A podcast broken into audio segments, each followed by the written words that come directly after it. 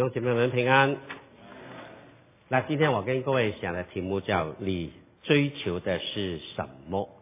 我们来看两段经文吧。先看这个第五章的五章的十二节，在它里头有美好的灵性，又有知识、聪明、能圆梦、是谜语。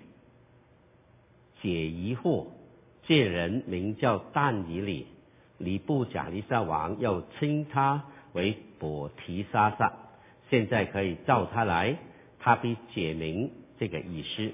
他们得了一些难解的问题，他们想到但以理一定会懂得这些问题、这些意象，因为他们当时有一幅那个粉墙上面有些字，他们看不懂，他们的行起。但以理这个特别的人物，那么在这里形容但以理不多的话，叫一句话，它里面有美好的灵性。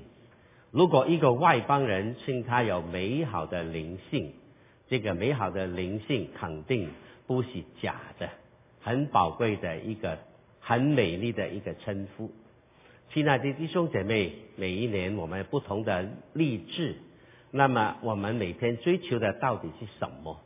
这个世界上的人的追求有他追求的方式，而他追求的心中的欲望。世界人他们有他们一些的一些的目标。基督徒又是怎么样？今天你看世界上的人有追求，为了追求一样他喜欢的东西，他可以不择手段；为了追求要得到的东西，他可以拼上老命。有没有看见？以前现在好像都没有了哈。以前一个新的 iPhone 出来的时候，很多人都会跑到那个店排队啊，等着开门的时候买。第一天送出新的 iPhone，他们去买。有人甚至前几天就搭个小帐篷在门口等，睡上几天等着。有些人甚至请人去为他排队，要付他钱。这些新闻以前都有的啊。他们为什么买一只 iPhone？真的是爱到疯。为了追求一支新的 iPhone，他们会拼尽他们所喜欢的。在不久前，我们被爱的这个这个瓦利费有个餐馆开门，但是我不讲它的名字，大家都知道。开张的那一天，门口排了好长的龙，听说他们要等四个钟头才能吃一顿饭，因为等太久了，人都等太疯了，他不能去了。我告诉你，我不喜欢去这种东餐馆吃饭，等这么辛苦哦，等我就怕浪费时间。无论怎么样，你不等人家等，你不要人家要，因为什么呢？大家的价值观不一样，大家追求的目标不一样，他感觉他是值得，他就愿意付出这个代价。那到底你追求什么？我很喜欢有一对有对夫妻的对话，很有意思啊，对夫妻对话。姐妹，她已经是生了两三个小孩的妈妈，因为生一个小孩，每一个小孩她她这个这个胃口也不错，所以生了小孩之后一起吃一起吃，那比较比以往少女的时代完全不一样啊，完全不一样。她她胖了很多，但是她已经感觉不需要再生小孩了。那我以前买了很多很好的、很漂亮的牛仔裤，还没丢，很贵的，舍不得丢。能不能再穿上呢？不行，不行，穿不上。所以他就立志，好好的健身、运动、减肥，目求有个目标，就是穿回以前的苗条的身材的牛仔裤。他经过八年的功夫，感觉有所成就，他就很很高兴。他希望能够重回以前那个苗条身材。所以有个 weekend，他打算出去外面逛街的时候，试试看穿牛仔裤能否能够穿得上。他就战战兢战战兢兢的拿回一条牛仔裤出来，一穿，竟然你猜穿得上吗？女孩子穿过哦，一穿果然穿得上，好高兴哦！他穿了上之后，照着镜子拎来拎去，那姐妹都是这样的哦，好身材拎来去。然后呢，他很高兴，跳啊跳。就是客厅看见老公在看报纸，我说老公你看，你看我多好，我穿的上牛仔裤啊。这老公看一看，要低头再看报纸。你不能称赞我一下嘛？马克吐温说啊一句称赞的话，可以多活两个月啊。有什么好称赞的？我听听村子好是吧？我在库里问我称赞我一下，我打回复当日的光彩了。有什么好称赞的？谁叫你穿了我条牛仔裤啊？好像拿错了东西，还以为自己很好。所以各位姐妹们，以后穿牛仔裤小心拿哈。那人要追求一样的目标，他会不付任愿意付出任何任何的代价。但是今天你怎么样追求？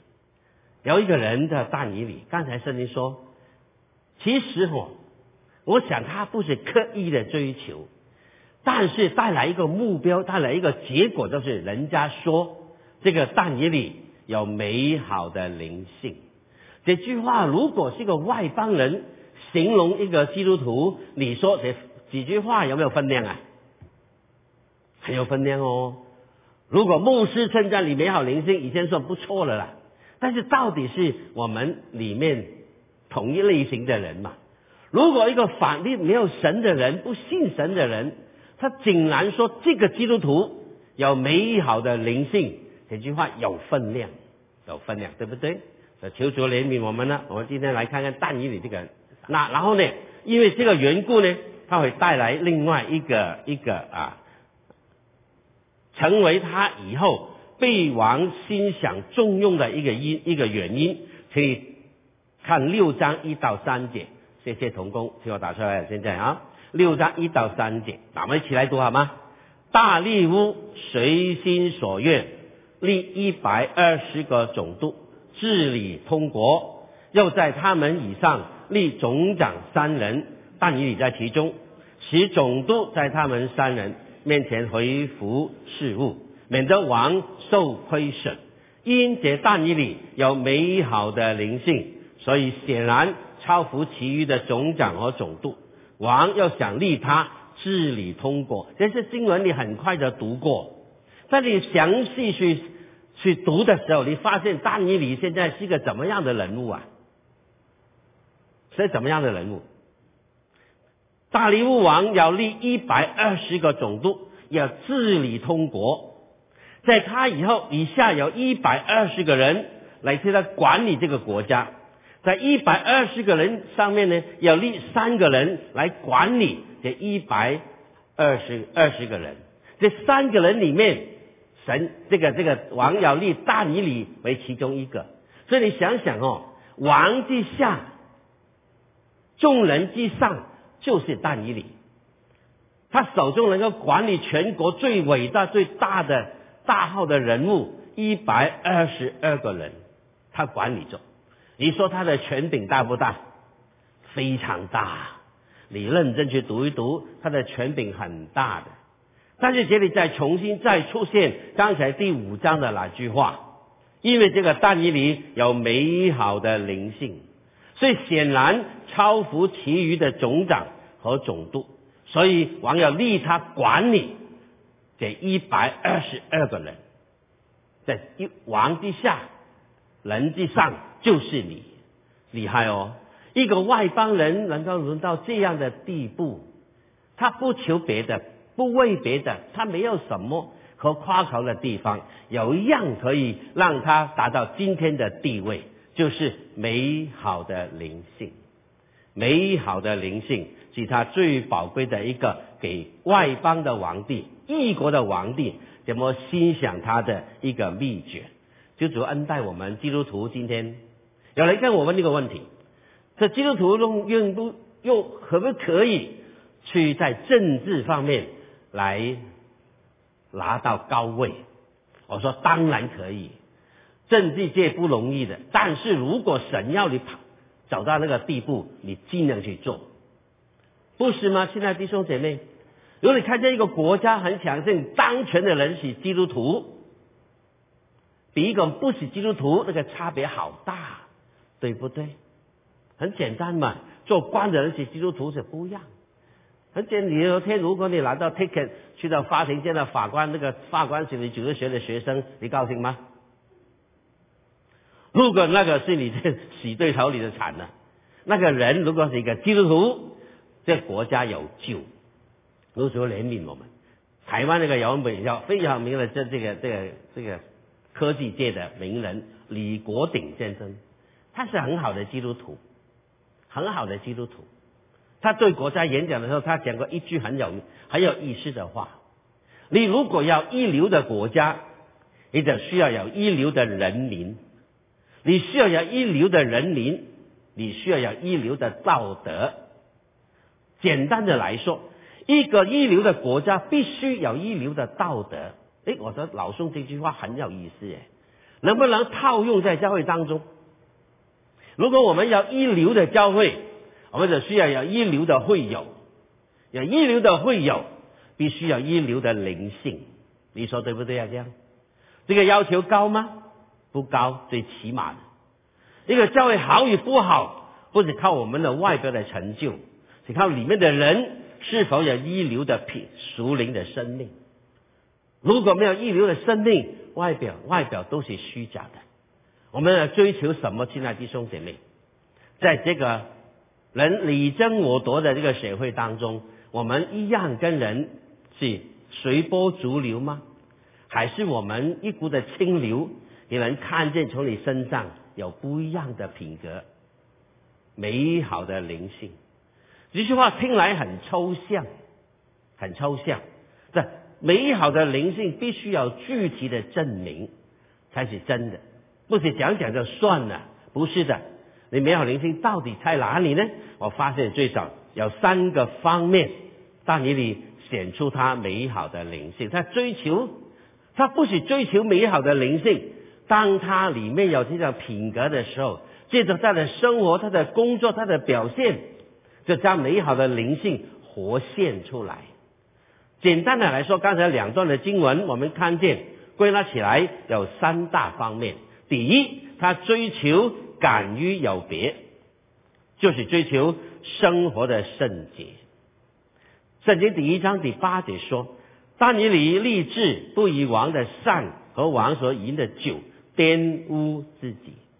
王的饭、王的菜、王所去用的东西会玷污你吗？是不是洗不干净啊？嗯，应该不是嘛。据说古代的君王。他要吃的东西必须经过很多关卡，才轮到他来吃，必定保证安全、保证卫生、保证没有毒，对不对？哪里有玷污啊？干净的不得了。那为什么他不吃王的饭、王的酒，免得他被玷污呢？这肯定不是食物的问题，这肯定是宗教灵性的问题。我们知道大尼利是犹太人，他的。那以色列民有很多很多的食物，他们不能吃。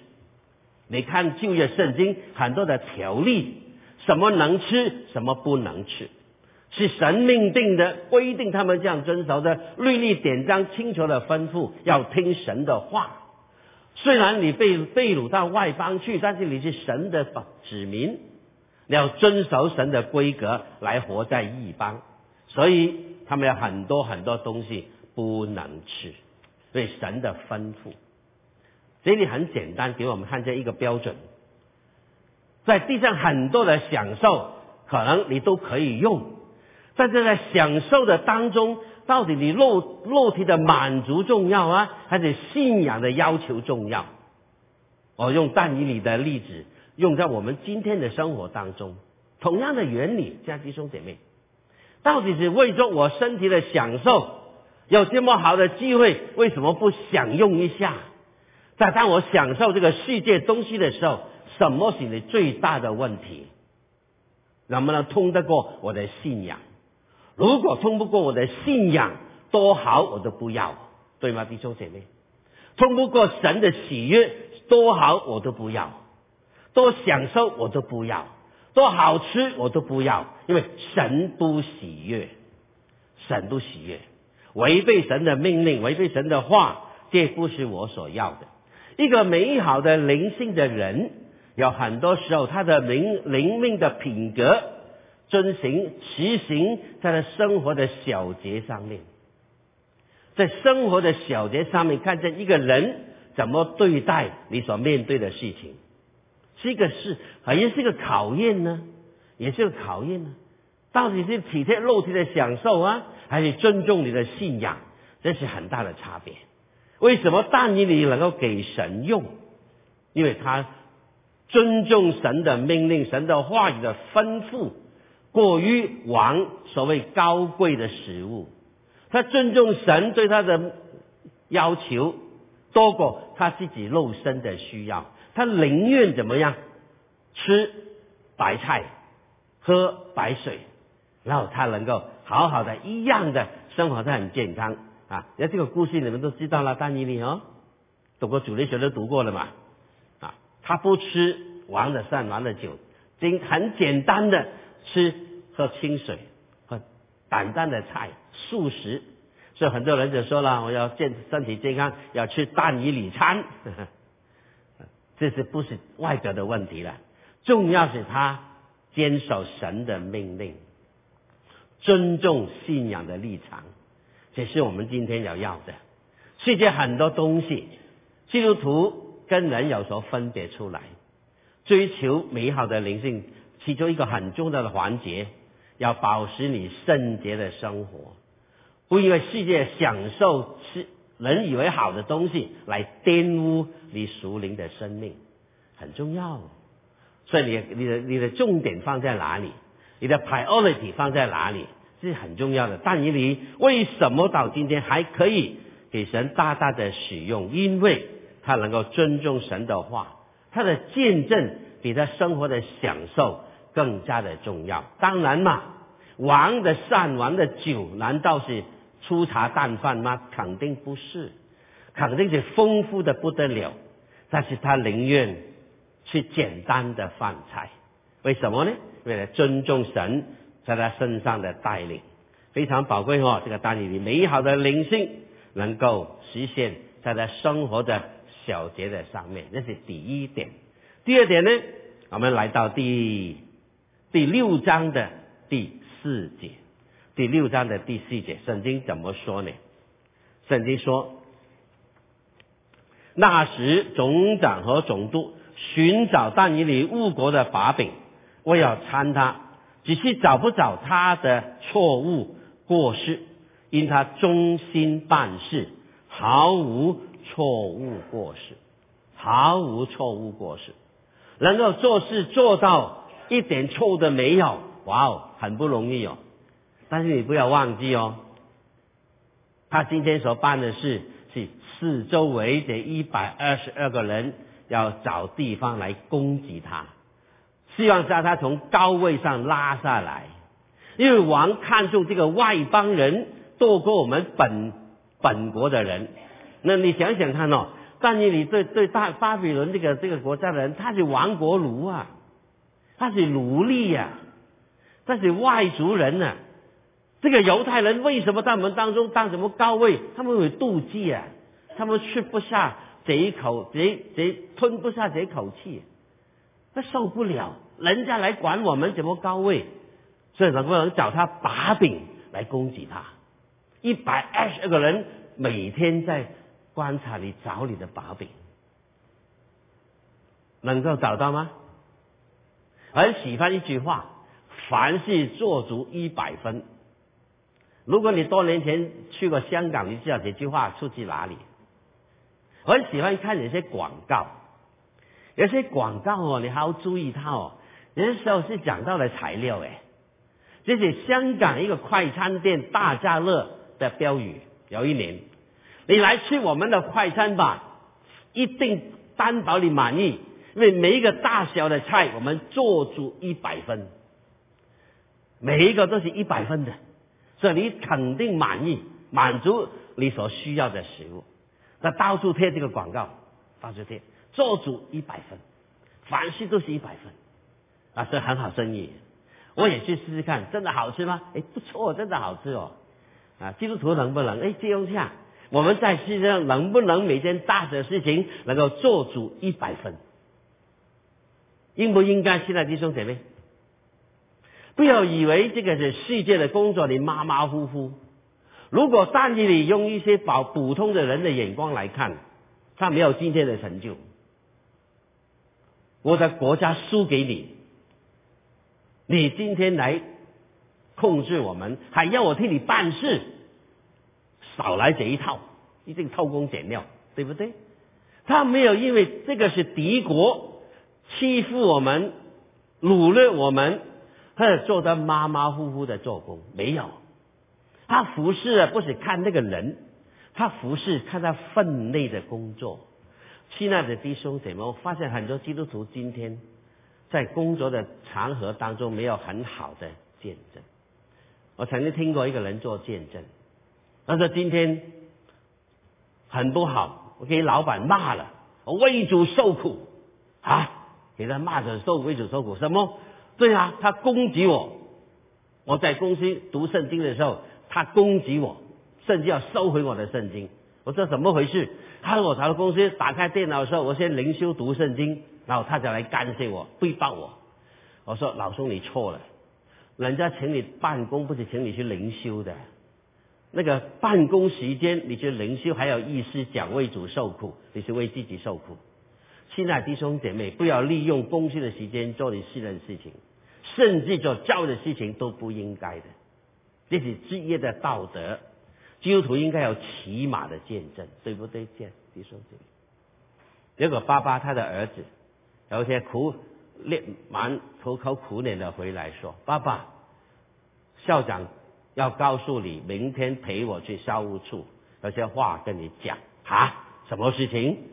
嗯，好，我好像有点小动作不好，犯了规，所以要你去面对。什么规？明天去。”看教务处，教务处去去的时候，校长告诉他：“你知道不知道你的儿子犯了错？犯了什么错啊？他偷了同学的笔耶，偷了笔，不应该犯这个错啊！不要再犯哦，犯我要再严厉的警告了。这是第一次犯，告诉你你小心啊！对不起，对不起，校长，我好好管教我的孩子。那离开校校长的地方的时候，就出来骂他的儿子。”你真的不出息？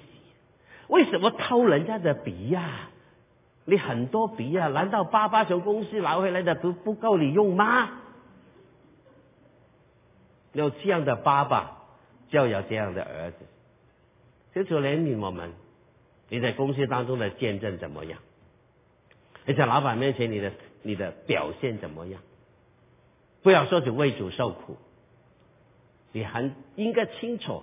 基督徒在工作场所当中，你该有的职业的道德、忠心，办到人家没有话来攻击你，你就是好的基督徒。不因为这个工作是属世的工作，不因为这个工作是一个一个你不喜欢的人，所以但以很很好的例子，他是亡国奴，给人欺负，给人灭国的。今天我来打为你过做事。他他做主一百分，做主一百分，到底是真的是假的？我告诉你，要寻找一个人的瑕疵毛病，不是找你的好朋友来找，是找你的死对头来找你，一定找出毛病出来的，因为他是你的死对头，对不对？如果你好朋友的话，找不到的，他你的好朋友啊，你的缺缺点都是长处啊。他爱你啊，他是找那个那个跟你常常作对的人，他一定找到你的小毛病。但是当你竟然他们找不到，为什么？忠心办事，亲爱的弟兄姐妹，这种态度，忠心不是看那个工作，忠心不是看你为谁而做，忠心你看你真正的对象是神。你真正在这个工作场所里活出来，是基督徒美好的见证。美好的灵性不是单单在教会里面的，美好的灵性不单单在你侍奉的里面的，美好的灵性在你放在世界里面，你怎么表现出来？面对诸多的攻击，外邦人的眼光看你，你能够证明你是真的基督徒吗？在世界打工的时候，能否做的做足一百分，忠心？为神的缘故，活出你美好的见证，连外邦人都没办法找你的毛病，你真的是好啊！美好的灵性是这样来的，美好的灵性不是你参加完所有的培训班到什么班参加完，你就是美好灵性。我告诉你，不一定的，不一定。真正的将你放在那个试验场上面，世界的攻击、诱惑、试炼当中，才看见你的灵性到底是美好的灵性啊，还是不好的灵性。感谢主，当你能够这样做，他不是不单单是敢于有别，还忠于他所托，交给我每一样都做得好。我希望我们的基督徒在世界上都是如此。我感谢主。我以前听过有有一些弟兄姐妹回来告诉我，某某人跟他同一个公司做，他听见上面的人其他的跟其他同事说，我们赵薇的弟兄是很好的基督徒，这个不错哎啊！外邦人说这个基督徒是好的，听起来我都感觉有点光荣。虽然不是我做，但是听见我们五家有这样的弟兄。你高兴不高兴？我非常高兴，为他来感觉感恩，因为？放在世界的大熔炉当中，他能够给外邦人说这个弟兄很不错。我很喜欢这些弟兄，曾经有最少有两位，一个是姐妹，一个是弟兄，在受洗的时候站起来做见证，在洗礼的时候，我们通常洗礼完都做见证嘛。有一个弟兄跟姐妹同样的，他本来不信主的，配偶信的主。他说：“我今天能够受洗加入教会，加信主耶稣基督，接受洗礼，是因为我的丈夫的缘故，在家里面真的是个好丈夫，因为他是个基督徒。其他的姐妹也这样说，也是如此。就说怜悯我们，如果我的配偶能够站起来公开说明，我的信主因为我的丈夫，我的信主因为我的太太太，我的信主因为我的老板。”我的信主，因为一个伙计，我的员工有很好的见证，我来，我来信耶稣。你美好，你的灵性是否好，是否坏，是否能够在外邦人当中吸引他们对你的信仰有兴趣？这就是美好的灵性。好，这是第二点。第一个很重要的，他能够敢于有别，他能够忠于所托。第三，你看第六章第十节。第六章第十节，圣经怎么说？但你你知道这个禁令盖了玉玺，就到自己家里挂户里面有句话，他楼上的窗户开向耶路撒冷，一日三次双膝跪在他神面前祷告感谢，与素常一样。这句话我想的基督徒都读过了，很熟的。你注意读圣经里面每一个字。但你知道这个禁令什么意思啊？我们没有读上文呐。上文讲什么？他们为为做有巴结这个君王，为他立一条禁令：三十天之内，除了礼之外，不准跪拜任何人、任何神。哇，这个王高兴的不得了，飘飘然的。除了我之外，不准拜任何人、任何神。好啊，就盖了玉玺，王的盖章，一说不能更改。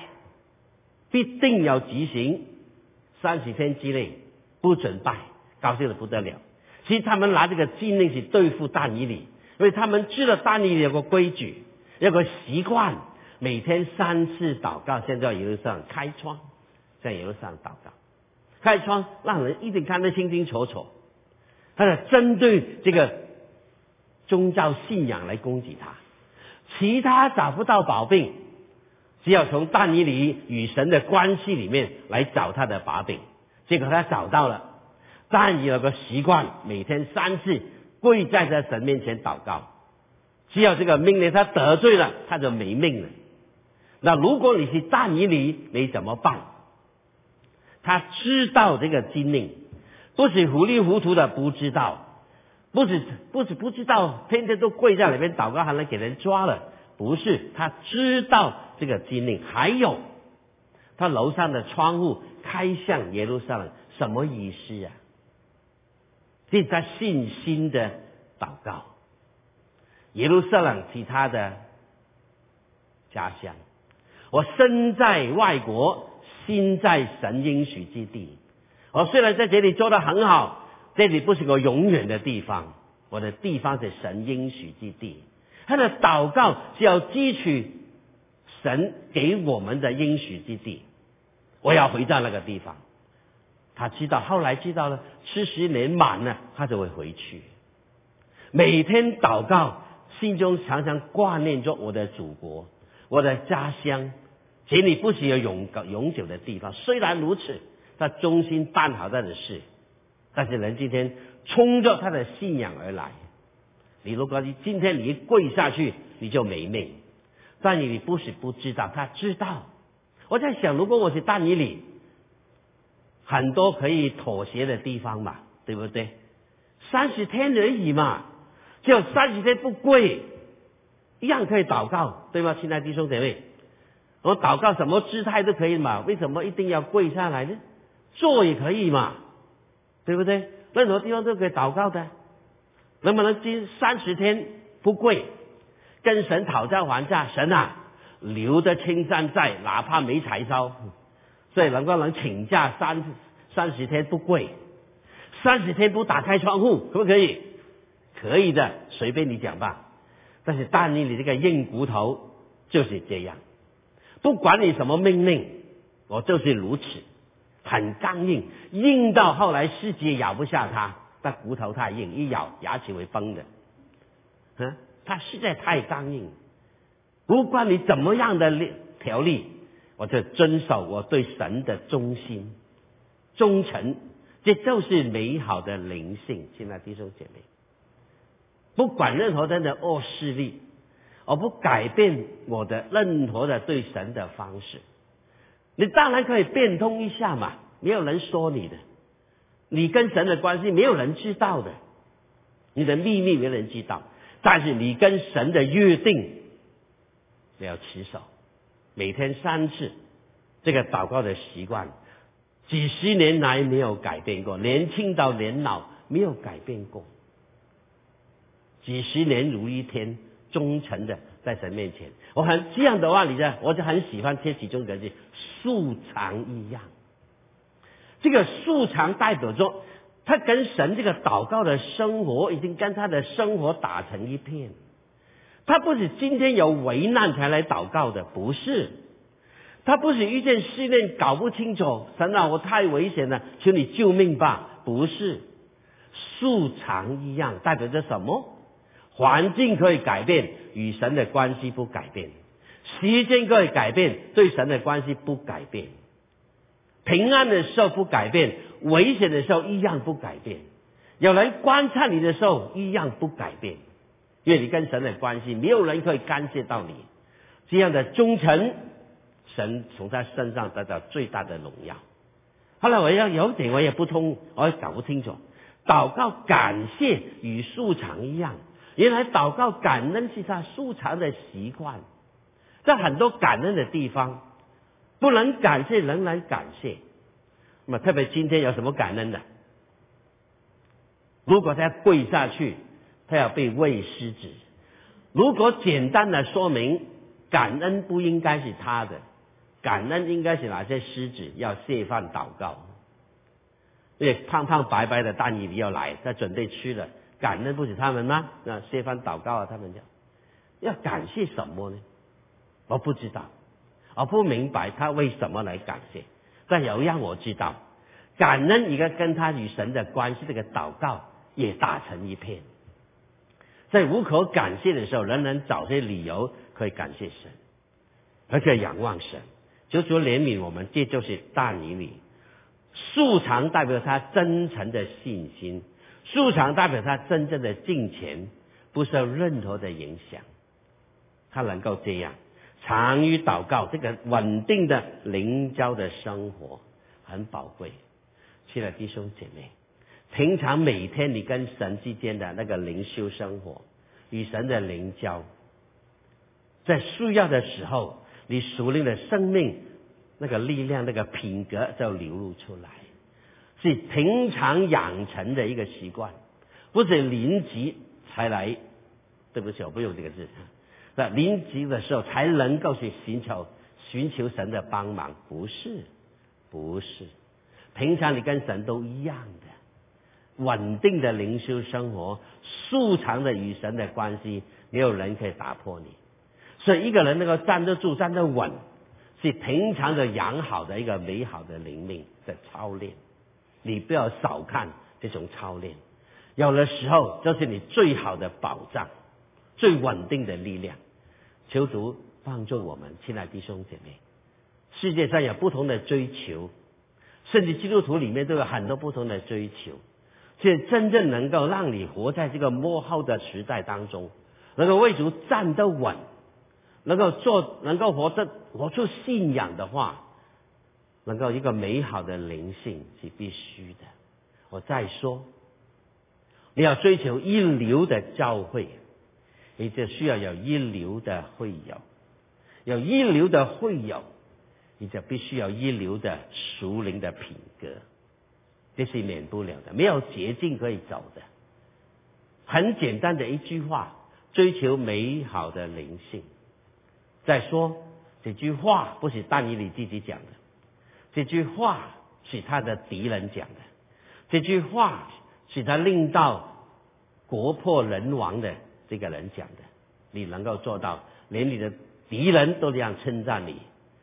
要美好的灵性，求主恩待我们，在这个时代当中，我们能够为主做见证的，不是单单一个表面的功夫而已，而且真正熟练的品格，在你跟人接触的时候，能从你身上闻到那个属灵的美好，所以他能够说这个基督徒是真的，这个人的灵命是真的，这个人的道德是真的，是外邦人替你做见证。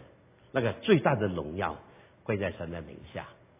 再注意，很多时候真正的得胜，人只注意你外表的失败，而且神会看重你暗中的得胜，对不对？我们外表做的很好不算的，你暗中的私生活是否得胜，那才是重要的。人会看着你，敌人会看着你，抓你，更重要，撒旦也看着你。有所帮助我们，然后注意的不是表面的功夫，啊，实实在在在神面前能够对得起人，对得起魔鬼，要对得起神更重要，让他们看得见这个人有美好的灵性，完全不一样。我们低头祷告，谢谢天父给我们一个美好的信仰，不是我们配，但是当我们走进这个信仰的时候，我发现这个信仰是我们人生的至宝。主啊，不但让我们很享受这一份美好的灵命，更重要让从人从我们身上看见你的美好，看见这个熟练的品格，不但能够翻转我们的生命，也能够改变我们的生命，更能够彰显我们的生命。求主用我们带领我们，在我们四周围都是不信的人当中，要活出这个信仰的价值，巴不得每一个外邦人。从我们身上的看见，这个基督徒有美好的灵性，求主恩待你的孩子们。明天这个星期，我们再回到社会上工作，但主用我们这个不配的人，从我们处身的环境、工作的场合当中，能够活出美好的信仰，吸引他们来到你的面前。谢谢恩主，听我们祷告，奉耶稣基督的圣名，阿门。